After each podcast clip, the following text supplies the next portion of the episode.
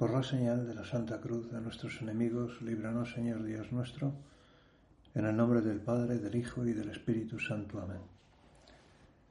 Señor mío y Dios mío, creo firmemente que estás aquí, que me ves, que me oyes. Te adoro con profunda reverencia. Te pido perdón de mis pecados y gracia para hacer con fruto este rato de oración. Madre mía Inmaculada, San José, mi Padre y Señor, Ángel de mi guarda, interceded por mí. Pues en la Biblia, naturalmente, se nos ofrece, pues en varias ocasiones, una idea de lo que es Dios y una idea de lo que es el hombre. La Biblia eh, desde luego es la palabra de Dios y hay muchísimas cosas, todo es para nosotros, todo, todo es para nuestra utilidad. Pero quizá nada más útil que saber qué es el hombre, quién es el hombre y saber quién es Dios, cómo es Dios. Se me ocurre que a la pregunta de qué es el hombre o cómo es el hombre, está respondida en ese pasaje del libro del Génesis, en el momento de la creación, cuando Dios dice en plural, hagamos al hombre a nuestra imagen y semejanza. Eso es, un, eso es una idea de lo que es el hombre. Dice Dios, hagamos al hombre a nuestra imagen y semejanza. El hombre tiene un parecido con Dios, tenemos un parecido con Dios. Y esto es algo que nos engrandece y algo que es muy de agradecer. Somos imagen y semejanza, no somos dioses. No somos dioses en un sentido natural, ¿no? Pero sí eh, tenemos una cercanía con Dios que otros seres no tienen. Somos imagen suya. Cuando Dios hacía al hombre, miraba su imagen. Y nos parecemos a Dios en esa inteligencia limitada, pero inteligencia que tenemos, y en la libertad, también a veces limitada, pero libertad al fin y al cabo. Y además, en el Nuevo Testamento, esta idea de lo que es el hombre pues eh, se, refuerza o se amplía, digamos, ¿no? Porque Jesús en el Evangelio, en el capítulo 25 de San Mateo, cuando explica la parábola del juicio final, dice, lo que hagáis a uno de estos, a mí me lo hacéis. Ha estado diciendo, benditos vosotros que tuve hambre y me disteis de comer, tuve sed y me disteis de beber. Y luego al revés, malditos, porque tuve hambre y no me disteis de, comer, tuve sed y no me disteis, de, etc. Y concluye diciendo que lo que hagáis a uno de estos, refiriéndose a los hombres, lo que hagáis a otro hombre, a mí me lo hacéis. Es decir, el concepto de hombre o la idea del hombre con ese pasaje del Evangelio de San Mateo, queda como reforzado, como, como elevado, ¿no? Elevado. No es ya que somos imagen y semejanza de Dios, es que ahora resulta que Jesús nos dice que lo que hacemos a otro hombre, a Él se lo hacemos, si es bueno como si es malo tenemos, eh, el hombre es algo muy grande, es algo muy grande, tiene un valor inmenso. La dignidad humana es, es eh, por eso es inviolable, por eso, por eso todas las personas tienen que ser respetadas, sean como sean, sean quienes sean, tengan las ideas que tengan y se comporten como se comporten, porque todo el mundo merece respeto. Respecto de la idea de Dios, Pues en el Antiguo Testamento, eh, Dios, cuando se muestra a Moisés en la zarza ardiente, y Moisés le pregunta, ¿quién, quién diré que me ha hablado? ¿Quién eres? ¿Quién eres tú que me hablas desde esa zarza que no se consume? Era todo un espectáculo, ¿no? Ardía y no se consumía. Cuando Moisés le, pregunta, ¿quién eres? ¿Quién tengo que decir que eres? Dios dice, yo soy el que soy. Yo soy el que soy. Es una, es una definición de Dios, eh, pues tremendamente metafísica, ¿no? Y es, es una, una realidad, ¿no? Dios es el ser, es el que es, el que es, el que tiene por esencia ser, el ser por esencia. Pero no se conforma con eso, sino que luego, en el Nuevo Testamento, he elegido un pasaje de una carta de San Juan, de la primera carta de San Juan, donde San Juan nos dice, Dios es amor. Es decir, el Antiguo Testamento nos habla de, un Dios trascendente, de un Dios que dice es soy el que soy. No, es una burla, sino que es eh, un concepto eh, metafísico de Dios. Y en el Nuevo Testamento, San Juan nos dice, Dios es amor, amor. Eh, no, fijaos, no dice Dios es un ser muy amoroso o es un ser muy cariñoso. No, no, es amor, amor. Por, lo miremos por donde lo miremos, Dios es amor, por arriba, por abajo, su inteligencia es amor, su voluntad es amor, todo Él es amor, hasta el punto de que se podría decir que no hace otra cosa más que amar. No puede hacer otra cosa más que amar. No sabe hacer otra cosa más que amar. Y soy consciente de, de lo atrevido de la afirmación. Un concepto de Dios, una idea de Dios y una idea del hombre. Pero mm, además de estos pasajes que he dicho, y de una forma quizá pues más eh, figurativa o más vistosa o más fácil de imaginar, encontramos una parábola en el Evangelio en la que, en la que Dios va a responder a esa pregunta de ¿quién soy yo? Lo hace a través de Jesús, que es la imagen perfecta del Padre. Jesús, para, en un momento determinado, eh, va a explicar cómo es Dios y cómo es el hombre. Las dos realidades, los dos seres eh, a la vez definidos y a la vez, eh, digamos, pues eh, en fin, eh, contrastados. En la parábola del Hijo Pródigo responde a la pregunta, ¿cómo es Dios? Dice que había un hombre que tenía dos hijos y el menor de ellos le pidió a su padre la parte de la herencia que le correspondía. Eh, todo el contexto hace pensar en un hombre rico que tiene una hacienda y tiene dos hijos. Eh, el menor, pues se ve que se ha cansado de se ha cansado de obedecer a su padre o se ha cansado de, no sé, de, una vida. Siempre los chicos menores se cansan de las cosas, ¿no? Y este, pues, eh, pues, pues, no sé, quizá tiene ansias de libertad. A veces la gente joven tiene ese deseo de, de ser sí mismo y de, eh, los chicos jóvenes siempre están buscando la manera de, subrayarse a sí mismos, ¿no? de ser sí mismos. Y este lo hace de esa manera. ¿no?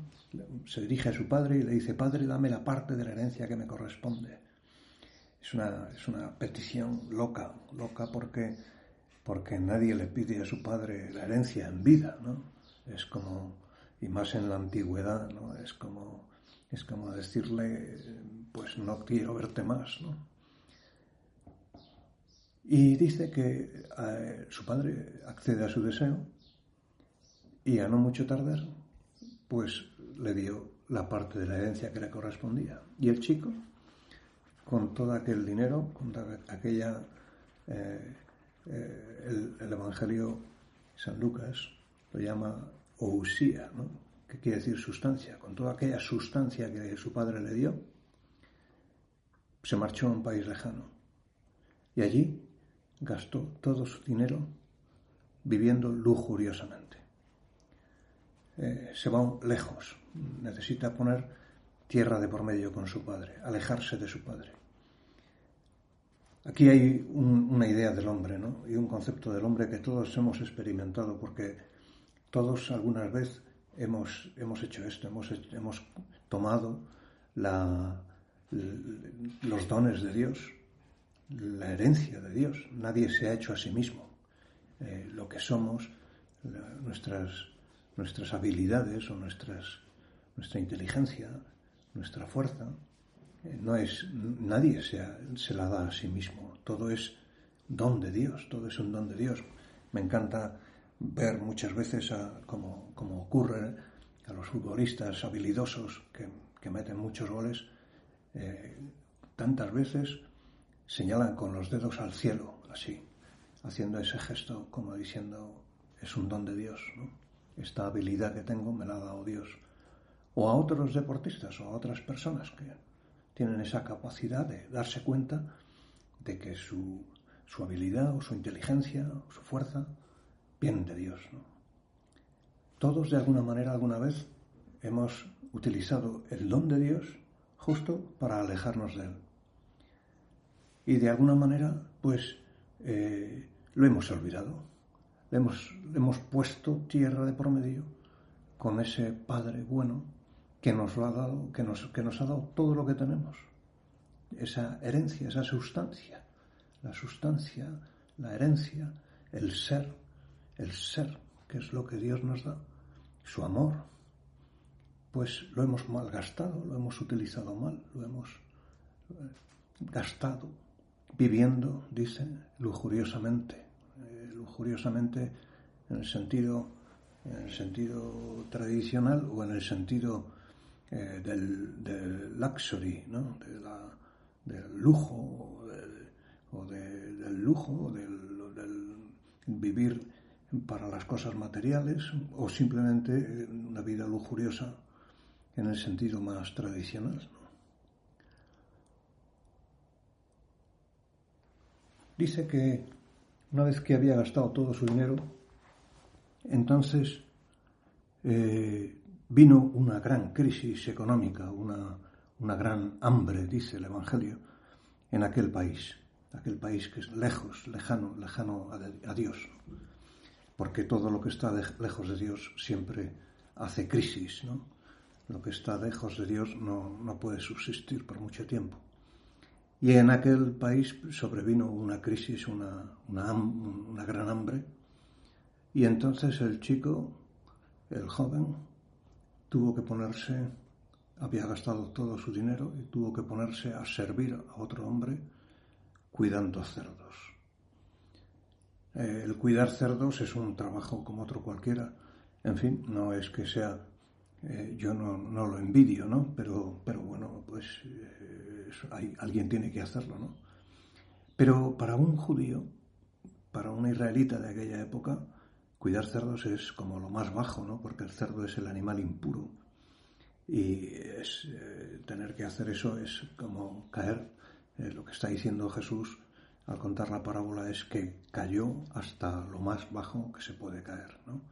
Verse en una pocilga, eh, cuidando cerdos, cuidando al justo, al animal impuro para todos los israelitas.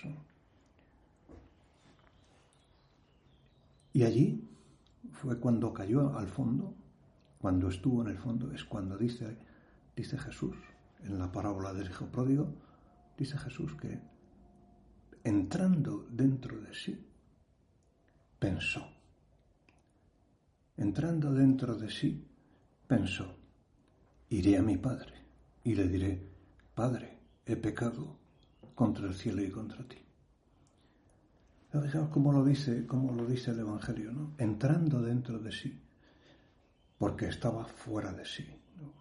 Había estado fuera de sí y ahora regresa a su interior, regresa a su alma. Había, había perdido, había vendido su alma, había, había perdido toda la... Entrando dentro de sí, pensó, pensó, dijo, y dice, ¿no? O sea, es una, pensó, un dijo, se dijo a sí mismo, ¿no? Pensó, pensó, pensó porque no estaba pensando, no había pensado. Era un chaval joven, había hecho las cosas sin pensar y se había encontrado fuera de sí y había gastado todos los dones de su padre de mala manera. Este es, este es el hombre, este es el hombre, muchas veces, no, no siempre, pero muchas veces sí. Había un santo, eh, San José María, que decía, yo, hijos míos, me paso el día haciendo de hijo pródigo. Y no hablaba por hablar.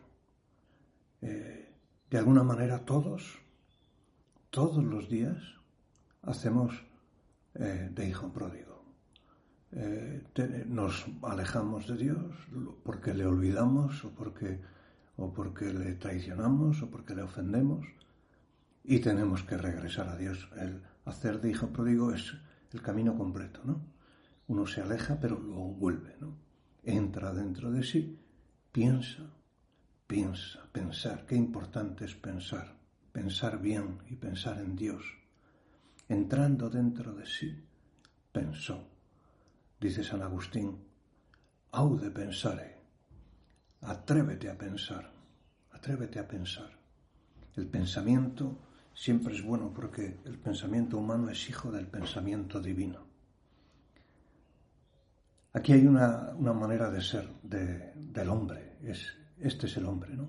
Una cosa grande, con una dignidad impresionante, pero que muchas veces se toma a sí mismo y se malgasta, y se gasta en cosas en cosas eh, sucias, en cosas feas, en cosas miserables. Dice que cuando llegó a su casa, el padre salía al camino a buscarle y da la impresión de que lo hacía cada día, ¿no? Salía a buscar a su hijo, a, ver si lo veía venir. Sabía que tendría que volver y lo estaba esperando. Y lo estaba esperando con cariño, con amor, de forma que cuando llega, dice que lo abrazó no le dejó hablar. El chaval empezó, empezó a decir, Padre, he pecado contra el cielo y contra ti.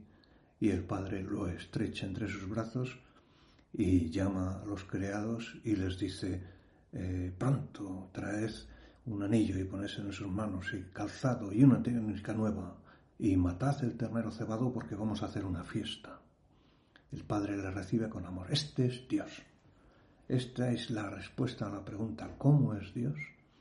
Dios es un Padre lleno de misericordia, un Padre amoroso. Dios es amor, amor.